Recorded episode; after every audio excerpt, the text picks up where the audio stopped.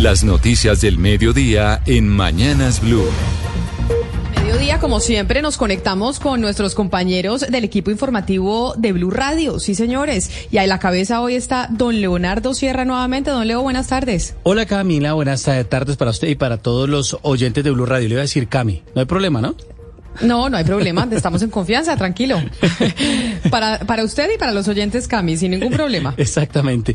Pues, eh, Camila, sin duda, eh, lo más importante esta hora son los eh, problemas que se presentan en dos departamentos, tanto en Santander y Norte de Santander, ahí hay problemas de movilidad por protestas de campesinos. Así es, en los departamentos, como usted lo menciona, en el departamento de Santander y Norte de Santander hay protestas de campesinos y Juliet Cano tiene toda la información de por qué razón se están presentando los bloqueos por parte de los campesinos que piden ser escuchados por el gobierno nacional, Juliet.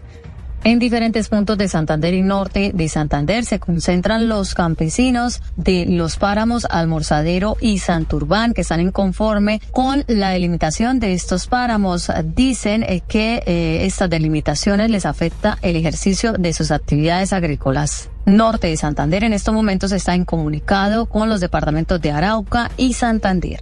¿Y por qué no le preguntaron a esas personas que si eran dueños de sus tierras, que si tenían escrituras y les quitaron sus tierras?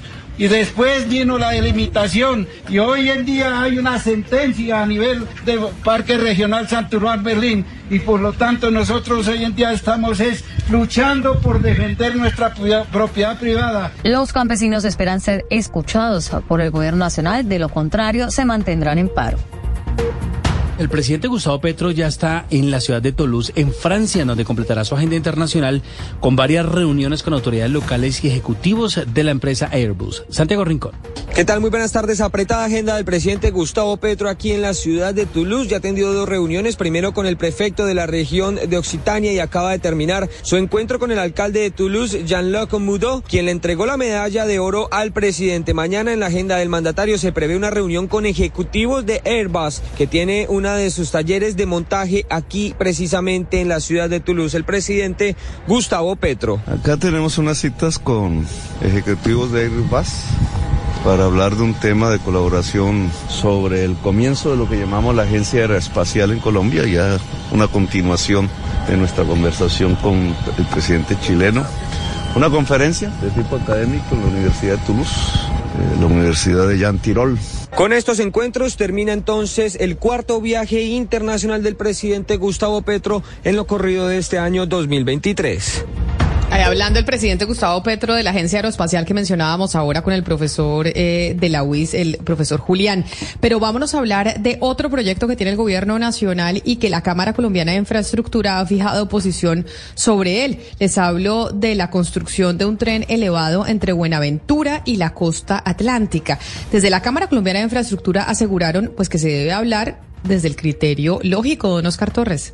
Ante los últimos anuncios hechos por el ministro de Transporte Guillermo Reyes sobre la posibilidad de construir un tren elevado que conecte el Pacífico y el Caribe desde Buenaventura hasta la zona norte del país, la Cámara Colombiana de Infraestructura hizo un llamado al gobierno para hablar desde un criterio lógico sobre estos proyectos. Sin embargo, aseguran que son partidarios de un sistema multimodal de transporte que puedan complementarse y ayudar al gobierno en ese propósito. El presidente de la Cámara Colombiana de Infraestructura, Juan Martín Caicedo. Pienso que hay que hablar con un criterio lógico para usted construir o impulsar el desarrollo de un ferrocarril, usted tiene que tener claro el hecho de que tiene la demanda. lo primero que tiene que tener ahí sobre la mesa es que cuenta con la demanda, carga pasajeros. Y es que insistieron en que es clave que el gobierno trabaje en los proyectos estructurados y licitados como el ferrocarril La Dorada Chiriguaná, porque los demás que se han planteado no tienen estructuración previa para poder comenzar a licitarlos. En el puerto de Buenaventura están siendo cargados dos buques eh, que llevarán más de 680 toneladas de ayudas humanitarias a Tumaco, Nariño. Las embarcaciones zarparán con contenedores cargados de alimentos e insumos que reclaman las comunidades afectadas en Nariño por el desabastecimiento provocado por el derrumbe en la vía panamericana. Lina Vera. Dos buques con capacidad de transportar 680 toneladas de carga fueron dispuestos por Armada de Colombia para trasladar desde Buenaventura, Valle del Cauca, hasta Nariño los materiales y alimentos que requieren las comunidades de esta zona del país afectadas por el derrumbe que bloqueó la vía panamericana desde el pasado 10 de enero, dejándolos incomunicados. Una de las unidades de superficie dispuestas se llama Golfo de Tribugá, un buque que tiene la capacidad para transportar 180 toneladas de carga o 5 contenedores de 40 pies. El contraalmirante Carlos Alberto Serrano, comandante de la Fuerza Naval del Pacífico. Esa unidad se encuentra hoy lista en espera de recibir la carga que determine el Ministerio de Transporte. Esta semana se define el material y las fechas en las que los vehículos y contenedores estarán dispuestos en el principal puerto marítimo de Colombia para su embarque. Lina, gracias. Y el ministro del Interior, Alfonso Prada, está en estos momentos en Washington, en Estados Unidos, buscando cooperación internacional en temas como el desarrollo rural, los acuerdos de paz y la atención de migrantes. Damián Landines. Sí, señora Camila, buenas tardes. Pues serán dos días que tendrá reuniones el ministro Prada en Estados Unidos. En el primer encuentro participó el embajador de Colombia, eh, Luis Gilberto Murillo, y la administradora adjunta para América Latina y el Caribe, USAID. Se centraron en temas, como usted lo mencionaba, la cooperación en el desarrollo rural, el cumplimiento e implementación de los acuerdos de paz y también en la integración socioeconómica de migrantes. El ministro aseguró que con esta visita se sigue estrechando los lazos con Estados Unidos, resaltando la importancia de de la cooperación internacional, pero además también lograr las metas que se ha trazado el gobierno Petro. Gracias, eh, Damián. Felipe García, volvieron a atacar los mismos ladrones que contábamos ayer que le robaron la bicicleta de manera muy violenta a un hombre y que además el video está en blurradio.com. Esta vez la víctima fue una joven a quien golpearon en el piso. Sí, señor Leonardo, hace exactamente 24 horas contábamos que un ciclista fue víctima de dos delincuentes en la avenida Boyacá con 127. Hoy estos mismos hombres que se movilizan en bicicleta abordaron a una joven en ese mismo punto de la ciudad y la atracaron. En videos de cámara de seguridad, Leonardo, quedó grabado el momento en el que los delincuentes a plena luz del día golpean a esta mujer que iba por la ciclorruta, la tiran al piso, la amenazan con un cuchillo y le quitan todas sus pertenencias. En un momento la joven intenta levantarse del piso, pero estos delincuentes la golpean en repetidas oportunidades. Lo grave hay que decir del hecho es que a pesar de que varias personas pasan por el sitio en ese momento, nadie hace nada por auxiliar a la víctima. Luego de que la robaran, los delincuentes emprenden la huida, uno de ellos en la bicicleta de la mujer, con tan mala suerte para él, para él que por la caída a la, se le cae la bicicleta, se le cae la cadena a la bicicleta en ese momento desprende la cadena y ahí tuvo que dejar la bicicleta tirada. Ya, por supuesto, la mujer la recogió y allí los delincuentes salen corriendo con su cómplice. En este momento, los de eh, las autoridades están buscando a estos delincuentes con ayuda precisamente de estos videos que están rondando en redes sociales. Leonardo. Seguimos con las noticias, Felipe. Gracias. En el corregimiento de Aragón, en Santa Rosa de Osos, el muro trasero de una iglesia de más de 100 años se vino abajo con todo y el altar que resguardaba el sagrario por cuenta de un aguacero. Otra vez, el cambio climático, el fenómeno eh, del niño y demás. Karen Londoño.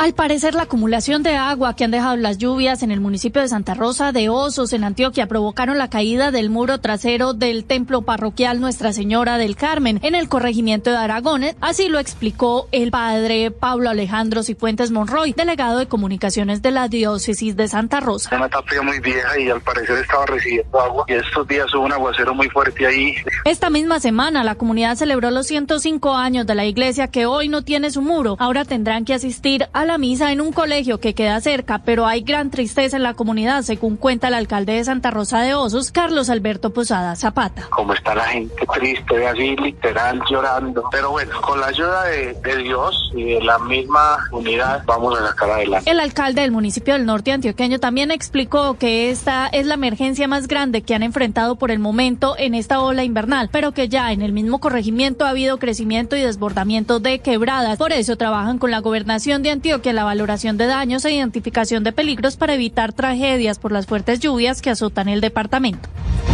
En más de un 95% se espera la ocupación hotelera en medio de las fiestas del Carnaval de Barranquilla para este año. Cotelco Atlántico confirma que las proyecciones se mantienen altas, teniendo en cuenta que la mayoría de los hoteles han copado sus reservas hasta en un 90% a la fecha de corte de este viernes. Adrián Jiménez.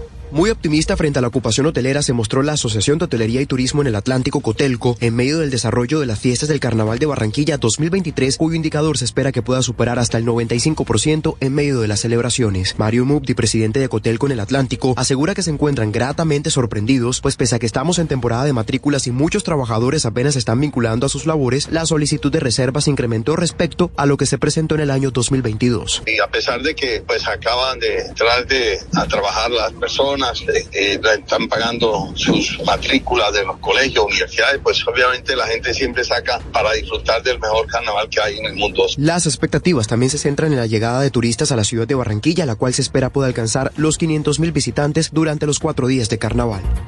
Y de Barranquilla vámonos a Cartagena porque allá alertaron sobre una nueva modalidad de estafa a través de ayudas humanitarias. Inescrupulosos estarían pidiendo dinero a damnificados del huracán Iota para supuestamente incluirlos en una lista de ayudas. Dalida Orozco. Si usted es damnificado de la tormenta tropical Iota en Cartagena, esté alerta y no se deje engañar por inescrupulosos que estarían utilizando bases de datos oficiales para ofrecer nuevas ayudas humanitarias. La Oficina Asesora para la Gestión del Riesgo del Distrito alertó sobre una nueva modalidad de estafa en la que los delincuentes piden dinero a los afectados para incluirlos en supuestos listados de ayudas. Fernando Abello, director de la Oficina de Gestión del Riesgo. Están utilizando estos listados para capturar incautos y mencionarles de que existe un convenio entre la oficina, Alcaldía Mayor de Cartagena y Almacenes Éxito, cosa que es completamente falsa. Por favor, no se deje engañar. La entidad invitó a consultar líneas de comunicación y redes sociales oficiales ante cualquier duda. La noticia internacional. En el mundo, mucha atención. El juzgado número 15 de Barcelona ordenó prisión provisional y sin derecho a fianza para el exjugador del Barcelona, Dani Alves, después de que los mozos de escuadra, que la policía allí en eh, Cataluña, le detuvieran por presuntamente agredir sexualmente a una joven en una discoteca de Barcelona en la noche del pasado 30 de diciembre. Alves fue arrestado luego de su declaración ante la justicia y la patrulla lo ha llevado hasta la ciudad de la justicia de Barcelona, un centro de detención, donde ya pasó a disposición judicial. En este caso, la denunciante de 23 años acusa al futbolista de haberla tocado por debajo de su ropa interior sin su consentimiento cuando se hallaba con unos amigos. Después de esta supuesta agresión, la víctima y sus amigos alertaron al personal de seguridad de la discoteca. Inmediatamente ellos activaron el protocolo pertinente en España para estos casos y avisaron a la policía. Los agentes tomaron la declaración a la mujer y a otros testigos para después conducirla a un centro médico para su reconocimiento médico. Ahora, Dani Alves juega actualmente en el Pumas de México y queda entonces en prisión